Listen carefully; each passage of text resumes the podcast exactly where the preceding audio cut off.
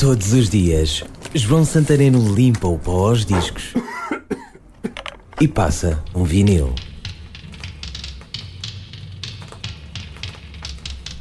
Chama-se Evangelos Odisseias Papatanácio. Não admira que tenha optado por um nome artístico mais simples, Vangelis. Andou no rock sinfónico com os Aphrodite's Child, mudou para uma carreira a solo na música eletrónica, é super conhecido pelas bandas sonoras de três filmes: Cristóvão Colombo, 1492, Conquest of Paradise, Blade Runner e Chariots of Fire. Mas vou lá mais atrás na carreira de Vangelis até 1976. Um LP de capa azul, um copo e uma esfera de vidro talvez seja uma representação do planeta Terra. É o oitavo álbum de Vangelis, chama-se Olbido 039. E este é o quociente da reflexão da luz pelo planeta Terra, 39%. Bom título para um disco experimental, cósmico, espacial, que em 1976 cheirava a futuro. O tema que escolho, o primeiro do lado B, foi justamente usado para a série televisiva Cosmos, a rodar em vinil Vangelis Alpha.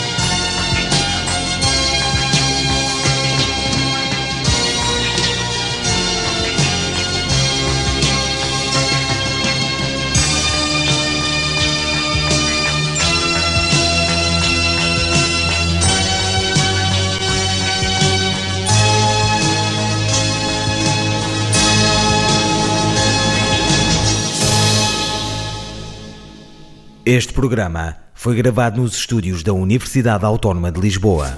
Todos os dias, João Santareno limpa o pó aos discos e passa um vinil.